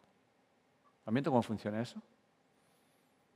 Por tanto, no se trata de lo que hagan o de lo que dejen de hacer. El problema no es lo que hagan o lo que dejen de hacer. El problema es que hagan un juicio sobre lo que hacen o dejan de hacer. Y eso puede ser en cualquier cosa de nuestra vida. Estamos, por ejemplo, eh, ir a una comida familiar cuando no quieres ir. Cosa tan simple como esto. ¿Para qué vas? Entonces sale toda la retalía del ego para justificar. Pero eso sí, cuando llegamos a casa, ¿qué hacemos? Sacamos la sombra. ¿Y cómo sacamos la sombra? ¿Os lo digo? ¿Has visto aquella? ¿Has visto lo otro? Aquí ha dicho los mismos tonterías de siempre. Hay que ver, no sé qué. Sombra. ¿Para qué cojones vas? Les va sonando, ¿verdad que sí? Y nos obligamos a, comer o a estar o, conversar y luego cuando se va, eh, qué pesadita que eres esa tía, ¿eh? ¿eh? siempre nos cuenta la misma gilipollez. Estamos hablando de una cosa que la sombra le encanta. ¿Saben lo que es? Los chismorreos y las críticas. Cuando se encuentren ustedes chismorreando o haciendo una crítica, no se enfaden con ustedes, cojan papel y lápiz y apúntese el chismorreo, porque tiene que ver con ustedes. ¿Eh? ¿Has visto esa? Es más puta que las gallinas. Seguro que se tira al jefe. Pues tú también te quisieras tirarte la pendeja. Porque si no, no te molestaría, ¿me entiendes? O sea, verías la situación y como que, se acabó. ¿Estamos? Pero cuando entramos en el juicio, cuando entramos en la crítica y sobre todo cuando hacemos corrillo, allí sale la sombra. Por tanto, vayan tomando conciencia de todo eso. No estoy diciendo que no chismorreen, ¿eh? ni estoy diciendo que no critiquen. Sino que observen cuando critiquen y observen cuando chismorreen, ya verán lo que van a aprender de ustedes. Se trata de eso. Yo no estoy diciendo no hagan esto o hagan otro, porque entonces caería la misma trampa. O sea, se trata de tomar conciencia de qué actos estoy haciendo yo en mi vida. ¿Estamos? Creyéndome que esos actos no van a ninguna parte cuando realmente están creando sombra. ¿Me van siguiendo? Y esa sombra tarde o temprano se va a manifestar en mi vida. O en mi vida delante, o en mi vida, en, mi corporalidad y en todo, en todo lo que yo experimento. ¿Estamos? Una de las cosas, y lo dice un curso de milagros, es que cualquier pequeño enfado, cualquier síntoma, por leve que sea, de dolor, es tu deseo de matar y asesinar. Y, dice también, dice, yo no te digo que no tengas ese deseo, yo te pido es que lo observes. Y es lo que estoy pidiéndoles yo a ustedes, que observen ese deseo. Cuando, cuando es que mi cuñada, es que cuando veo a mi cuñada me da un no sé qué y me sigo por aquí y me sale por allá, digo, muy bien, perfecto. Muy bien, acoge este sentimiento, acoge esa emoción, acoge esta, este, este subidón que tienes, que estás viendo. Y aquello que criticamos de los otros es aquello que no nos permitimos hacer nosotros. Porque si no, no lo criticaríamos. Y esta tía, pájaro que vuela a la cazuela. Y a ti te gustaría, pendeja. ¿Estamos? Es así. Es así de simple. Tranquilos que me queda más, ¿eh? no os preocupéis. ¿eh? Bien. Y lo dijo Jesús. Jesús, eh, en el Evangelio de Mateo, concretamente el 23, 2.27, dice lo siguiente con palabras de Jesús. Hay de vosotros, escribas y fariseos, hipócritas, porque sois semejantes a sepulcros blanqueados por fuera, que lucen hermosos, pero por dentro están llenos de huesos muertos y de toda inmundicia. Es una, una parábola, una frase, una enseñanza que nos viene a decir eso, ¿no? Nos mostramos la cara que mostramos al mundo, la cara amable, la cara alegre, bien vestidos, hoy qué simpático, hoy qué agradable, y cuando llego a casa pego a mi mujer, le doy una, una, hostia a mi hijo, o le tiro... ¿Me siguen? ¿Ok? O me pongo a criticar a la vecina, o me cago en no sé qué, y tal y que cual. Nos mostramos lustrosos afuera y podridos por dentro. Y ahora les hago una pregunta a todos ustedes. Eso que acabo de decir lo vive todo el mundo, ¿eh? Todo el mundo, ¿eh? Y no vale decir, no, es que es mi marido, no, es que es mi mujer. No, no, no, no, no, no, no. Como le decía aquella chica, no, no, tu marido no te viola. Te violas tú. Porque alguien te puede violar una vez, pero no te, no te puede estar violando seis años. No sé si me estoy explicando. Te violas tú estudiando con una persona culta, con, estudios, con formación, con posibilidades. ¿Te violas tú? ¿Estamos? Por lo tanto, sí, tú tienes una cultura, él también. Una cultura donde las mujeres son de segundo orden y los hombres de primera. Y tu abuela te lo recuerda. Hay que soportar a los hombres, hay que aguantarlos, porque la familia es lo primero. ¿Me siguen? Cuando no caigamos en la trampa de que tengo un marido que en casa, es, en, casa es un déspota y fuera de casa es un ángel. No, no. ¿Y tú? ¿Y tú? ¿Vives con él? ¿Tú eres déspota contigo? Y poco amable contigo. Me gustan sus caras. Vamos bien. Me gustan sus caras. Él va a seguir sonriendo, pero no sonríe tanto ya. Muy bien. Por lo tanto, la sombra en la mitología. El árbol del conocimiento. El árbol del bien y del mal. Tengo una litografía aquí del arzobispo de Salzburg donde se ve el árbol del bien y del mal, que también es el árbol del conocimiento. Y se ve a la Virgen a Eva vestida de monja y a la Eva desnuda vestida de puta, ambas cogiendo el mismo fruto del mismo árbol y dándoselo a unos y dándose a los otros. ¿Por qué creéis que se le llama el árbol del conocimiento? Porque entendemos que no existe la, la, monja y la prostituta, estamos de acuerdo que son dos polaridades. Y ha explicado mi caso. ¿Eh? ¿Estamos? Entonces, como diría Antonio de Melo, parafraseando a Antonio de Melo en su libro Autoliberación Interior, dice que la prostituta amará, amando a los hombres, encontrará antes a Dios que una monja, apartándose de los hombres, uh, reza a Dios. Por tanto, si estamos en el mundo, tenemos que estar en el mundo. Por tanto, la prostitución y la, eh, o sea, el celibato, ¿a qué ha llevado a la Iglesia Católica? La prohibición de tener sexo, de ser célibes, ¿a qué ha llevado? Pueden contestar, ¿eh? ¿Qué? Al abuso, a la pediatría. ¿Estamos? Por lo tanto, tendrían que, tendrían que gestionar el celibato. Cuando estamos en una polaridad, sale la sombra y se manifiesta por otro lado. Siempre la sombra se acabará manifestando. Y como dice Ken Wilber, en su libro La conciencia sin fronteras, en la medida que nos resistamos a tomar conciencia de esto que estoy explicando, ¿estamos? De tomar conciencia de que aquello yo siempre me estoy proyectando y estoy viendo en el otro aquello que está en mí, lo que me gusta y me disgusta, y a la medida que yo me vaya resistiendo a eso, eso tarde o temprano acabará manifestándose en forma de síntoma físico. Y los primeros síntomas son las depresiones, las ansiedades. ¿Me van siguiendo? ¿Estamos? Porque la sombra tiene que salir. Y la sombra siempre va a salir.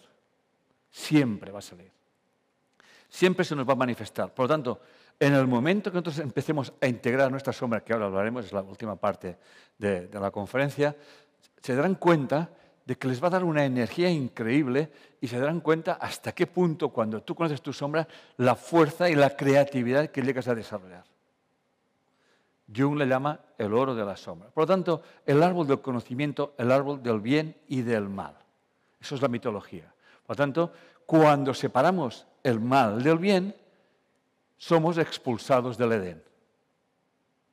¿Me siguen? Y estamos en el infierno y no lo sabemos.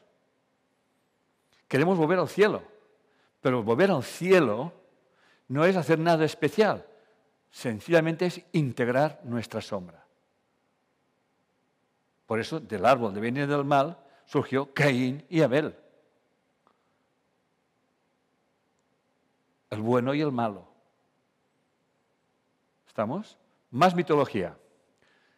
En Egipto, Osiris, la fertilidad, Set, la destrucción. En la India, en el hinduismo, Brahma, creación, Shiva, destrucción. Religión griega, conocía y respetaba el lado oscuro de las cosas y hacían las famosas bacanales en homenaje a Dionisio. ¿Estamos? ¿Ok? Hoy en día esa figura se ha convertido en Satán. Seguimos. La Iglesia Católica propuso de la una teología de carnaval, que en el latín vulgar quiere decir carnem, carnem levare, que quiere decir abandonar la carne. ¿Ok? Y esto es carne para Baal. Y Baal es el lado oscuro, es el demonio. ¿Estamos? Por tanto, ¿cuándo se celebra el carnaval? Antes de la cuaresma. ¿Qué se celebra la cuaresma? ¿No lo saben? La resurrección de Cristo. Y no saben nada. Suerte que estoy yo para aplicárselo. ¿eh? Bueno, es que a mí me educaron en eso y, he trascendido eso. Por lo tanto, fíjense bien. Antes de, pasamos de una polaridad, o sea, pasamos de un exceso, ¿me van siguiendo? Pasamos a otro exceso. Pero está hecho para compensar. Primero vamos a hacer el carnaval para luego hacer la cuaresma. ¿Lo ven? ¿Cómo funciona eso? Bien, otro, los musulmanes. Para celebrar la primera revelación de Mahoma del Corán, ¿eh? celebran el Ramadán. ¿Sí? ¿El Ramadán saben en qué consiste? También se lo explico si quieren. ¿Saben o no? Bueno, se lo explico. Ayunan durante el día y comen durante la noche. Y comen de las 9 y 20 hasta las 4 y media. Se tiran 17 horas sin comer. Hoy, yo buscando eso, me he dado cuenta que yo hago ramadán casi dos, cada dos por tres, porque yo tengo la, sana costumbre, porque mi biología así lo acepta, y lo cual no quiere decir que lo tengan que hacer los demás, que es muchas veces al mes, yo, mi última comida del día es el mediodía, no vuelvo a comer hasta el desayuno. Y son 16, 17 horas. ¿Eh? Pero yo lo hago por salud, porque mi cuerpo descansa, descansa. Eso sí, cuando llega la noche, nos tomamos una copa de, de vino, hay que sacar la sombra. Es por la noche la copa de vino, tal. Entonces ayer les decía a mi mujer y a mi cuñada, el día que comprendamos que el acto más sagrado que existe es tomarse una copa de vino con un ángel durante el día y una copa de vino por la noche con un demonio, aquel día estaremos en el reino de los cielos. Los ángeles y los demonios son las mismas energías que trabajan en diferentes polaridades. Esto es sabiduría. Esto es sabiduría. Sí, cariño, sí. Eso, todo tocado, ¿eh? Te, ¿eh? te, te, impactado, pero es así. Por lo tanto, yo hago ese homenaje por la noche. ¿Ok? Por ejemplo, en, muchas conferencias siempre digo, tu santa puta madre. Y un día una señora me dice, ay, es que no me gusta cuando dices puta madre. Digo, primero digo santa. Porque uno de los problemas que existe en el mundo es creer que todas las madres son buenas. ¿Me siguen? La Santa Madre, la Madre. La, Madre hay que desmitificarla. Lo que quiero decir es que hay que ponerla en su justo lugar. Y al Padre quizás hay que honrarlo. Son dos funciones muy necesarias que se complementan. Ni una es mejor, ni la otra es peor. Cuando nos polarizamos, ah, es que, ah, es que, ¿cómo le gritas a mi niño? Sí, y tú le puedes decir, ¿y cómo me proteges al pendejo este, que va a ser un tonto? ¿Estamos? Entonces, yo se lo digo a las madres porque los hijos primero pasan por las madres. ¿Estamos? Entonces, cuiden de esto. La cosa más sagrada que hay es que tú tienes que estar, estar en el lugar más santo, sin juicio, y tienes que estar en el lugar más putrefacto sin juicio. Entonces estarás en el justo punto, del medio. ¿Me estoy explicando? Ah, esto requiere hábito. ¿eh? Esto no es de para mañana. Gestionar la sombra, no se puede liberar la sombra de repente. ¿eh? Porque la sombra, cuando hay una película maravillosa que recomiendo que todo el mundo vea, que es Un monstruo vino a verme. Y la sombra, eh, vemos aquel niño que, siempre, o sea, cuando hay un niño que los demás se, meten con él, hay pobre niño que le hacen bullying tal y cual, pero la, pregunta es, ¿qué, está proyectando este niño? ¿O qué ven los, niños en, esto, ¿no? En hacer esto. ¿Eh? Entonces, claro, ahí tenemos un niño concreto de la película, donde se siente tremendamente culpable. Se siente tremendamente culpable porque de alguna forma se siente culpable por la muerte de su madre. ¿Me siguen? ¿Eh? Si han visto la película, siempre tiene el mismo sueño, que se va a la tierra, que pierde a su madre, etcétera, etcétera. Y ese castigo, esa información, se manifiesta y lo castigan. Porque va por el mundo como ignorando el mundo. No no se integra con los demás, no hace las mismas tonterías con los demás. No sé si me estoy explicando. Y automáticamente los demás se fijan. No estoy justificando nada, ¿eh? estoy diciendo cómo funciona. Tenemos a un niño que, está realmente atrapado. Y cuando ya no puede más, cuando el que, le, el que le hace el bullying cada dos por tres le dice, ahora me he dado cuenta que tú lo que quieres es que te demos una paliza, porque si no te damos una paliza no existes. Y ese lo toca. Si no te doy una paliza, no me ven. Por lo tanto, una de las cosas que hacemos, y tiene que ver con la, con la conferencia de hoy, es que yo estoy haciendo todo lo posible para qué. ¿Pueden decirlo más fuerte? Más fuerte. Para que me vean. Hacemos cosas para que me vean. Tenemos una necesidad compulsiva de ser vistos. ¿No se lo creen? Cojan las redes sociales. Fulanita de tal enseña el culo y las redes arden. Esto es sombra. ¿Por qué creen que las redes arden? La morbosidad en las carreteras. Hay un accidente, todo el mundo parado mirando. ¿Me siguen? Es la sombra. Es la sombra. Hubo uno que dice, se comió una, lagartija, una especie de lagartija y se murió. Todo por, demostrar eh, eh, que estaba para, para, tener likes y para que el mundo, estoy aquí. Estoy aquí para que tomen conciencia y observen el mundo. Y que dejen de mirar fuera como la causa de todo lo que les está ocurriendo. Dense cuenta de que ustedes son información y que están proyectando constantemente. Y no pasa nada, lo estamos proyectando constantemente, pero observen aquello que realmente les molesta, aquello que realmente les... Esto es lo que tienen que indagar. ¿De dónde sale eso? O cuando de sus parejas es que mi marido no sé qué, tal y cual. Por ejemplo, una mujer tímida que se queja de que su marido siempre habla. ¿Eh? Mi marido siempre habla, estamos en una reunión, no para nunca de hablar. Y tú, no, es que yo no hablo, pues alguien tiene que hablar. Estás en la otra polaridad. ¿Me van siguiendo? ¿Ok? Muy bien, seguimos. Vamos a integrar la sombra. Estamos en la última parte ya de la conferencia. Bien. Ya más o menos ya he hecho muchas cosas, ¿no? pero vamos a hacer un recapitular con eso. Vamos a buscar los enfados exagerados. ¿Mm? ¿Ok? Yo les recomiendo que cojan un papel y, se pongan una, hoja. Enfados exagerados. No escriban nada, ¿eh? Ya escribirán.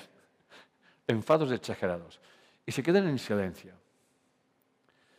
Automáticamente verán cómo su mente va a gestionar justificaciones, no sé qué, tal y cual. Pero es igual. ¿Qué es lo que te enfada de verdad? ¿Eh? Y cuando digo enfados exagerados, no quiero decir que ustedes se, pongan a gritar, sino que, les molesta muchísimo, ¿no? ¿Eh? ¿Ok? Muy bien. La otra, los lapsus lingüe. ¿Saben lo que son los lapsus lingüe? ¿Eh? Poner una palabra en una frase. Tengo aquí una frase que es verdad, esa es, por favor, un, hombre, un hombre le dice al médico, ¿eh? un hombre está en el médico y le dice, por favor, no me dé más recibos porque no puedo tragármelos por favor, no me dé más recibos porque no puedo tragármelo. Ese señor tiene problemas económicos. Está estresado con problemas económicos. Y lo que quería decir es, por favor, no me dé más medicamentos que no me los puedo tragar. Y dijo, no me dé más recibos. Cuando una persona hace un lastus lingüe, no se da cuenta. ¿Eh? ¿Nunca han visto eh, locutores en televisión que dicen cosas eh, por otras? ¿En qué estaría pensando yo para decir esas cosas? Los lastus, los lingües. Lo que decía antes, las críticas, los chismorreos. ¿eh?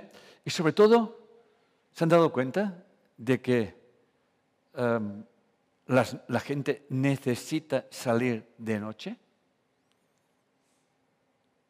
¿Por qué? Porque la noche te permite emborracharse, hacer aquello que no haces, vestirse de una forma que no te vistes durante el día. ¿eh? la noche eh, es el momento de salir a pasear la sombra. Fíjense que todos los desmanes y todos los problemas que hay ocurren por la... El problema no es que uno no pueda salir por la noche. Es que la gente dice, ah, entonces no podemos salir por la noche. Sí, claro que puede salir por la noche. Yo por la noche me tomo una copa de vino y brindo por Baal. No sé me estoy explicando. ¿eh? Ah, ahora toca, y, hasta aquí mi cuñada lo sabe, dice, vamos a sacar un poco la sombra. ¿Eh? Y entonces sacamos cosas del día que nos han llamado la atención y las, las hablamos, pero las hablamos sin juicio, no sé si me estoy explicando. ¿Eh? Las hablamos sin entonces damos cuenta de, oye, mira, me he dado cuenta de eso, eso tiene que ver conmigo, nos cabreamos allí y a veces no sé qué, es que no sé cuántos, pero eso, eso es sano. ¿Estamos? Eso es muy sano, es un buen ejercicio, que hacemos prácticamente cada día. ¿eh? Gracias al, al confinamiento es el ejercicio de, bueno, son las ocho y media de la noche, es la hora de brindar con el diablo. ¿Eh? Entonces, el, alcohol desinhibe a la sombra. La necesidad de beber es, o de drogarse en caso extremo, es la necesidad de sacar la sombra. ¿Estamos? Por lo tanto, cuando uno es más astemio, más astemio, más astemio, y eso no, y eso no, y eso no, y eso no, tranquilo que va a salir. ¿Eh? Por lo tanto, todas las cosas cuando se hacen con moderación, ahora hablaremos de eso, todas las cosas cuando se hablan con moderación, mira, me voy a adelantar un poquito, en la antigua Grecia, en el templo de Delfos, ponía nada en exceso. Hombre, conócete a ti mismo, hombre, o conócete a ti mismo. Nada en exceso. Y lo que realmente se enseñaba, el Delfos, no sé si lo saben, era un templo al dios Apolo, donde estaba el oráculo, ¿eh? y de hecho lo que decía el oráculo, que era una virgen, ¿eh? Eh, pues le iba a consultar cosas, cosas de política, etc. Y entonces lo que decía el oráculo era como que el dios Apolo habla a través de Delfos. Pero allí ponía nada en exceso. ¿Qué quiere decir eso? Lo que les estoy explicando esa tarde. Nada en exceso. Cuando realmente yo decido que solamente puedo comer eso, comer eso, comer eso, porque si no como esto, si no esto está tal y cual, voy a caer en la otra trampa. ¿Me siguen? Estoy creando, estoy, me, estoy, eh, me estoy bloqueando eh, la, gula, por ejemplo. ¿no? ¿Ok? Lo mismo con el sexo, lo mismo con todas las cosas cotidianas. ¿eh? Por lo tanto, nada en exceso. Y en, precisamente en el templo de Delfos, los, los que iban a, entraban en el templo siempre les decían lo mismo. Les decía, Conoce tu lujuria, conoce tu, tu gula, conoce tu rabia, conoce tu cólera, conócela, conócela. Tienes que conocerla. ¿Ok? Y entonces gestionarla. ¿Eh? Nada en exceso. Cuando estás en el nada en exceso, sabes decir, hasta aquí, basta. No sé si me estoy explicando. Si tú estás en, el, no, no, no a una cosa, cuando lo haces, te posee. ¿Sí? Por lo tanto, es muy importante, eh, por ejemplo, la vigorexia. ¿Eh? Es, otro exceso. Es muy importante saber estar, pues hoy no hago nada, o, hoy voy a comer voy a comer cosas que no como normalmente. No sé si me estoy explicando. Estamos jugando con la otra polaridad. Es como el ejercicio. Tú puedes hacer ejercicio cada día, pero tienes que, tiene que haber unos días que, que no lo hagas. ¿Estamos? ¿Ok? porque es muy importante gestionar las dos polaridades. La vigorexia, que no deja de ser una polarización de, y bueno, y, cada vez están más hinchados, ¿no? ¿Eh? Que es la polaridad de la anorexia. Los dos tienen el mismo valor, no se, no no se valoran, ¿eh? Los que se ponen así no se valoran como hombres. Y, los que, eh, y, las mujeres con anorexia, que curiosamente son prácticamente todas, todas mujeres, Mm, no se valoran como mujeres. De hecho, eh, tienen problemas con la menstruación, etcétera, etcétera. Yo eso lo he vivido, he vivido in person, conozco muy bien. Yo, yo me las vuelo enseguida, claro. ¿Cómo no me lo voy a oler? ¿Estamos? Prácticamente una hermana se murió en mi casa. ¿Ok? Y no quería ver a su madre, a nuestra madre. Era un rechazo total. ¿eh?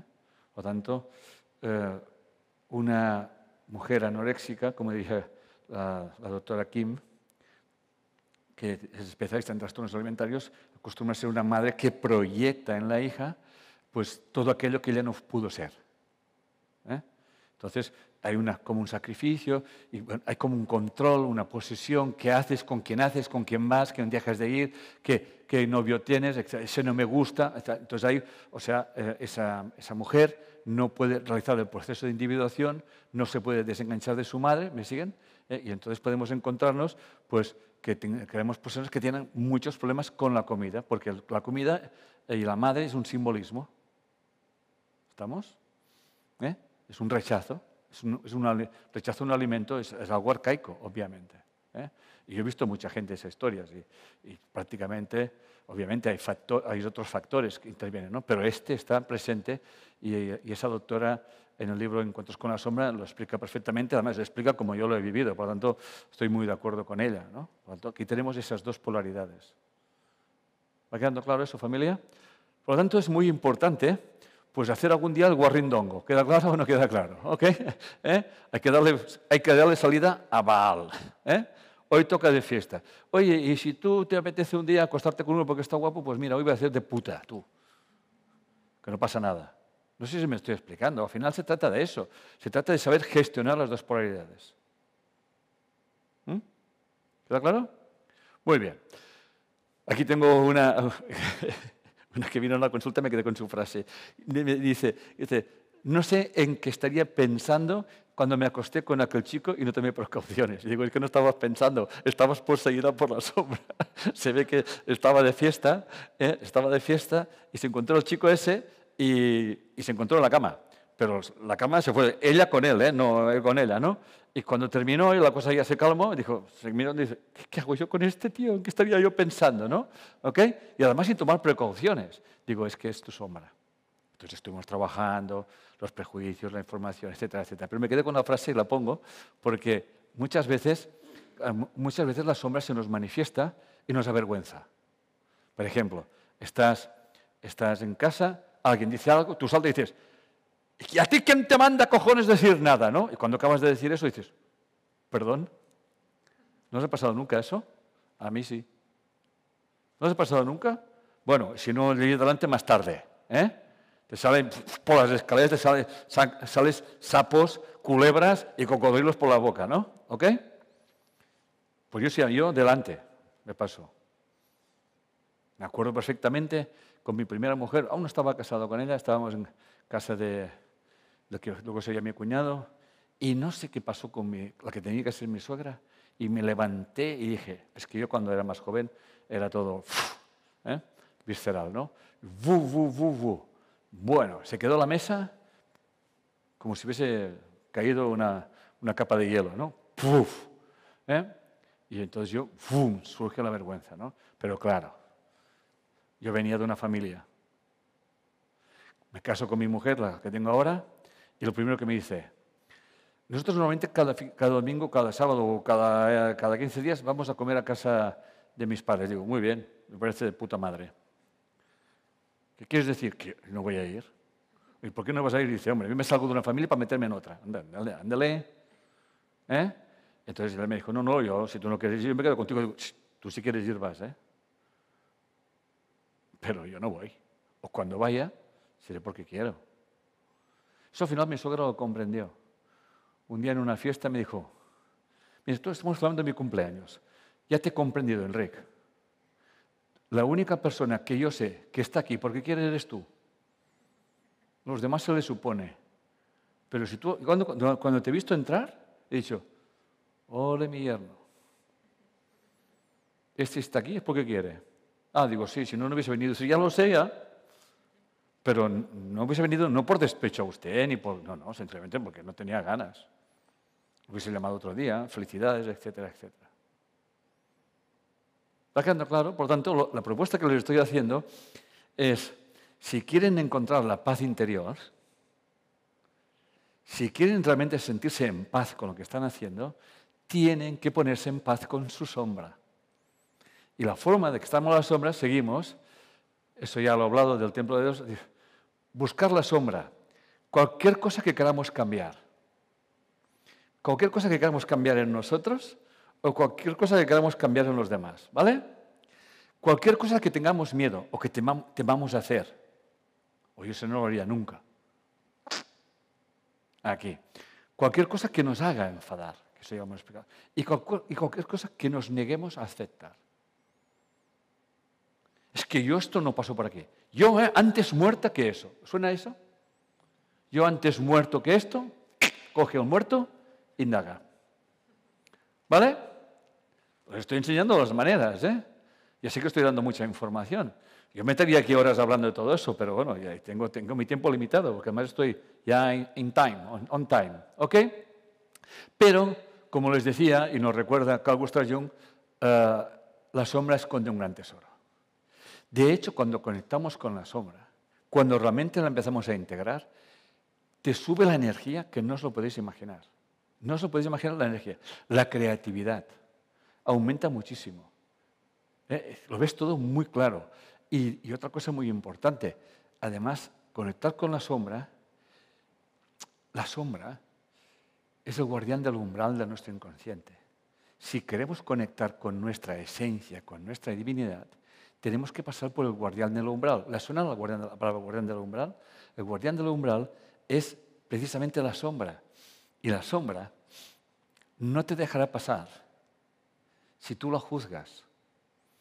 Por tanto, una de las cosas cuando yo acompaño a alguien en una emoción, cuando yo acompaño a alguien, la gente me dice, ¿cómo puedes saber esto de mí si yo no te he dicho nada? Digo, porque yo me he puesto en paz con tu sombra. Tu sombra me deja pasar.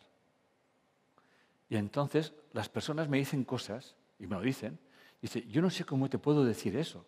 Si es que me da mucha vergüenza, pero contigo no me da vergüenza. Digo, porque tu sombra me deja pasar, porque yo no estoy haciendo ningún juicio. Por eso decimos que un buen acompañante en una emoción es una persona que desarrolla una, una percepción inocente. ¿Estamos? Cuando yo le digo a una persona, oye, pues cógete a tal y, te lo trajinas, se, se sonríe y dice, ¿qué pasa? Digo, es que me hace mucha gracia como lo dices. Lo dices como que, que todo es normal. Digo, es que es normal. Es que el problema es que tú lo, lo, lo pones como malo. Pero tú no te apetece decir, pues sí, pues estás tardando. estoy explicando? Entonces esto, esa experiencia, te llena tanto, te da tanta paz, entonces ocurre un milagro, que es el único milagro que existe. Es que observas el mundo y, no lo juzgas, lo comprendes y comprendes su dinámica y te das cuenta dónde está el sufrimiento de la gente. Y el sufrimiento de la gente está todo el mundo lo sabe, pero con saberlo no se va a ninguna parte, está que estamos haciendo cosas que creemos que tenemos que hacerlas y no estamos haciendo cosas que crees que queríamos hacer. Un poco como San Pablo. Y eso genera un sufrimiento.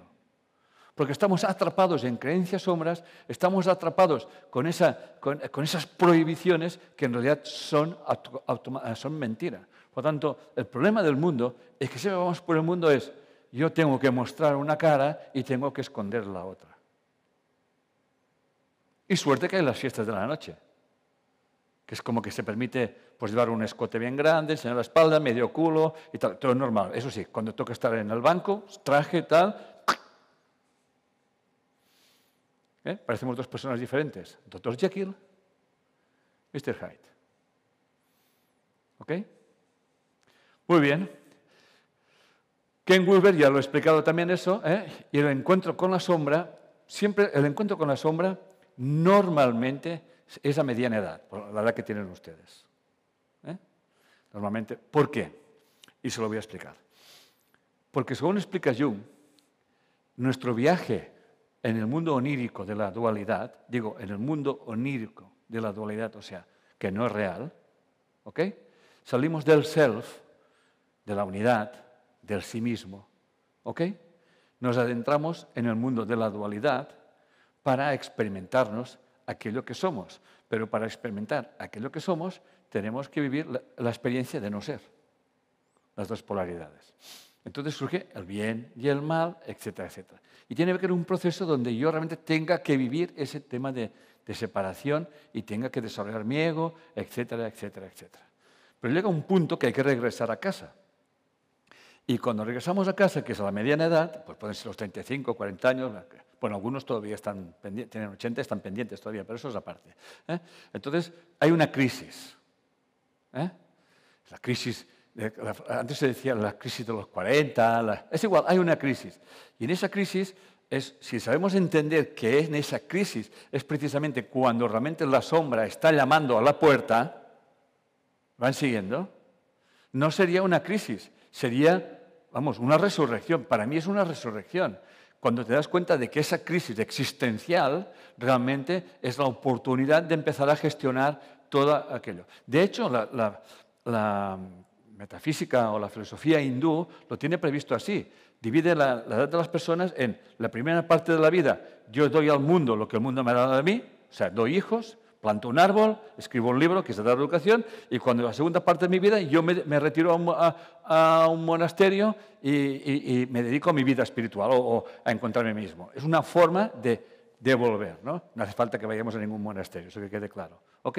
Se trata de seguir viviendo, pero ya entendiendo que en esa segunda parte de tu vida tú empiezas a dar el relevo a las generaciones que te siguen, a tus hijos yo, por ejemplo, en el instituto, yo sí, eh, se me lleva mi nombre, pero de hecho no lo dirijo yo. He pasado a la siguiente generación, que es lo que toca. Yo no es que esté de vueltas o de retiro, estoy de vuelta. Estoy de vuelta a casa. Pero estoy de vuelta a casa precisamente estoy en la época de la sabiduría. Estoy yo no le debo nada al mundo. Yo al mundo ya, ya, se lo he dado todo de mí mismo, pero sigue dando, estoy enseñando o recordándole a las personas que, que somos seres magníficos, que somos seres divinos y que precisamente en el infierno que estamos viviendo es porque hemos decidido dividirlo entre el bien y el mal, cuando no existe ni el bien ni el mal. De hecho, el mal no existe, solamente existen personas tan desconectadas de sí mismas que hacen el mal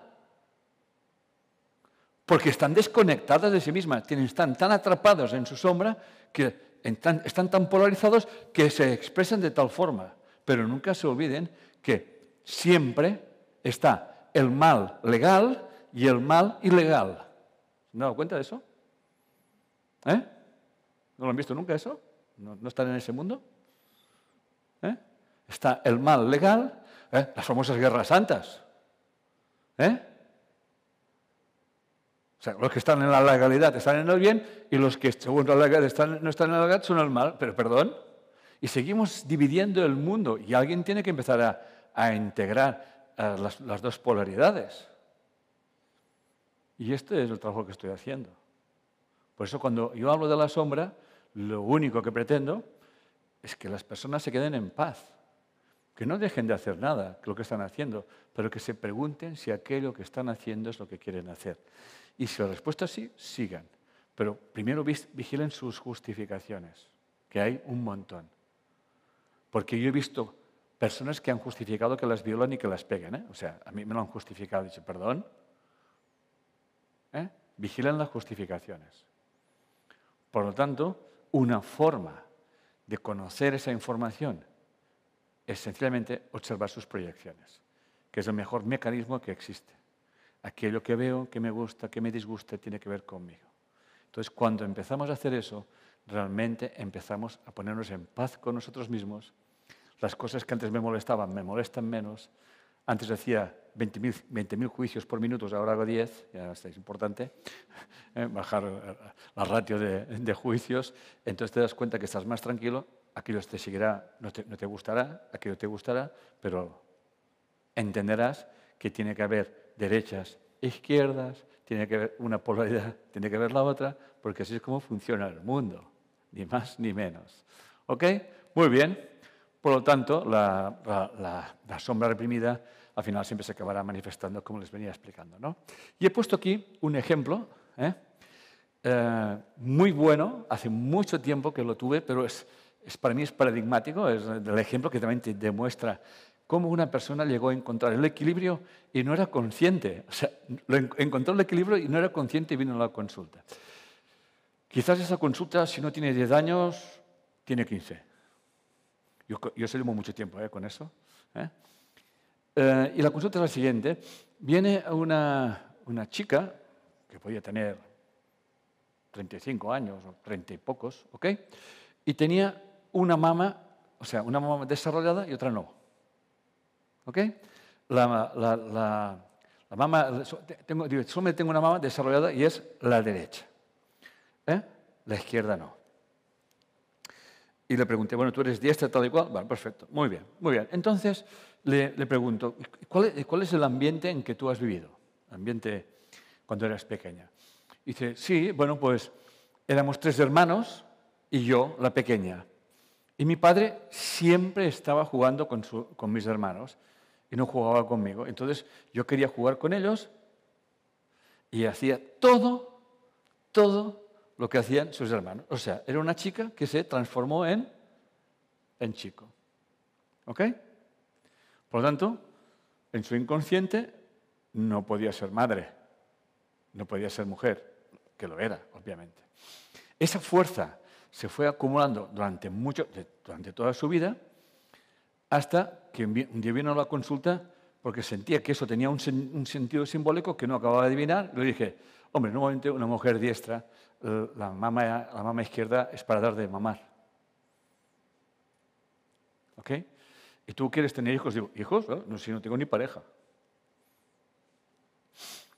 Y digo, y bueno, pero yo te veo bien, te veo equilibrada, tal y cual. Dice, ¿qué haces tú en tu vida? Y me contesta. Aquel día iba así. Dice, por el día iba con sus jeans, su camiseta, bambas, caminaba así, ¿ok? Profesora de gimnasia, normal, ¿eh? En un colegio de chicos, la profesora de gimnasia, era ella, ¿ok? Y por la noche iba a un centro que hacía la danza de los siete velos.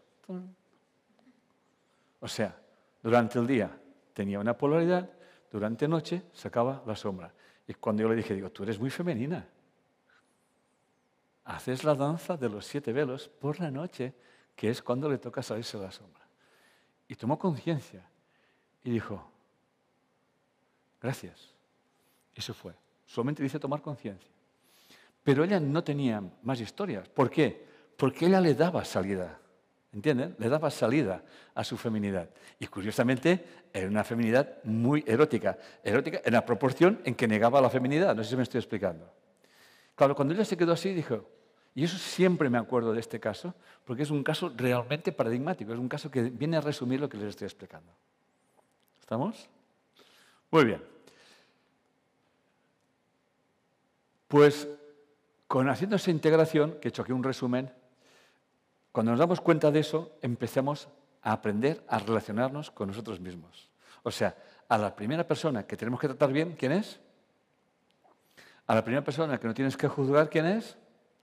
A la persona, persona que tienes que criticar, ¿quién es? A la persona que tienes que cuidar, ¿quién es? Así es como tiene que ser, ¿no? Ya dejamos de culpabilizar a los demás, ya dejamos de buscar la causa de nuestros problemas fuera, tomamos conciencia de que están en nosotros asumimos nuestras responsabilidades, ¿ok?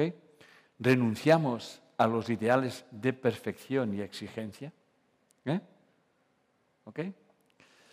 Aprendemos a vivir en la incertidumbre, que es aprender a vivir en el aquí y en el ahora, y dejando fluir a ver qué ocurre en nuestras vidas, ¿eh? y sobre todo vamos a desarrollar el sentido del humor, porque el sentido del humor es la mejor salida que ha desarrollado la psique para liberar la sombra. ¿Ok? Por tanto, los humoristas son una válvula de escape de la sombra. Y los humoristas son muy buenos, los buenos, porque saben jugar con las cosas que la gente no dice, que no hace, y le tienen la gracia de sacarlo y la gente se ríe y en definitiva se están riendo de su propia sombra. ¿Les suena la frase ríanse de su propia sombra? Este es el mejor consejo que les puedo dar. Cuando se encuentre diciendo, ¿cómo se te ocurre hacer eso? Que pareces tonto, que pareces tonta, párate un segundo y ríete un rato. Muy bien. Ah, sobre todo ah, el tema de la sombra, denle tiempo. ¿eh? Denle tiempo. El tema de la sombra, hay, que ah, empezar a vivir con la sombra, gestionar la sombra. Al principio es cuece. ¿eh? pero luego es muy divertido liberarla. ¿Ok? ¿Queda claro? Muy bien. Por lo tanto, ese ya ese ejemplo lo he hablado también. He puesto unos momentos para reflexión y estoy terminando. Voy a hacer una recapitulación de todo lo que he explicado. Además, estoy en time, son, son dos horas. Y es, al reconocer nuestras propias proyecciones, nos liberamos de la culpa y de la vergüenza. Somos conscientes de que damos informaciones heredadas que se manifiestan en nuestras vidas y de esta manera sanamos nuestras relaciones. Y ello es posible porque nos sanamos la primera relación que es la más importante, con nosotros mismos. El trabajo con la sombra es un trabajo con el alma.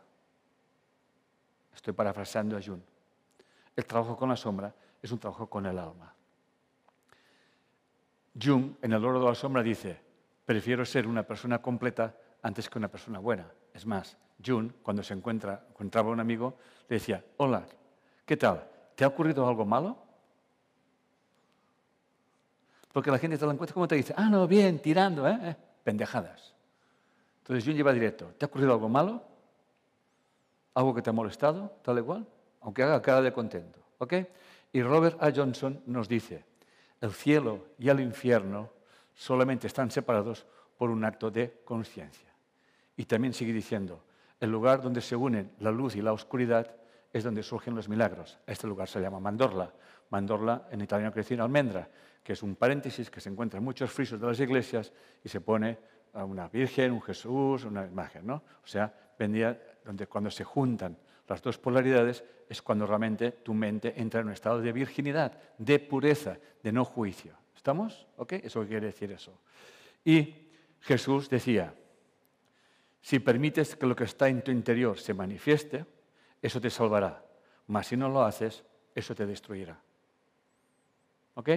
Y para terminar, voy a poner una frase sobre la paz de Sam Kim, Encuentros en la Sombra, que dice, si deseamos la paz, debemos de empezar a desmitificar al enemigo, dejar de politizar fenómenos psicológicos, recuperar nuestra sombra, dedicarnos a estudiar las mil y unas formas en que nos negamos, enajenamos y proyectamos en los demás nuestro egoísmo, nuestra crueldad y nuestros celos. Y finalmente, comprender en profundidad cómo, hemos creado inconscientemente un psiquismo beligerante y cómo hemos perturbado las innumerables variedades de violencia.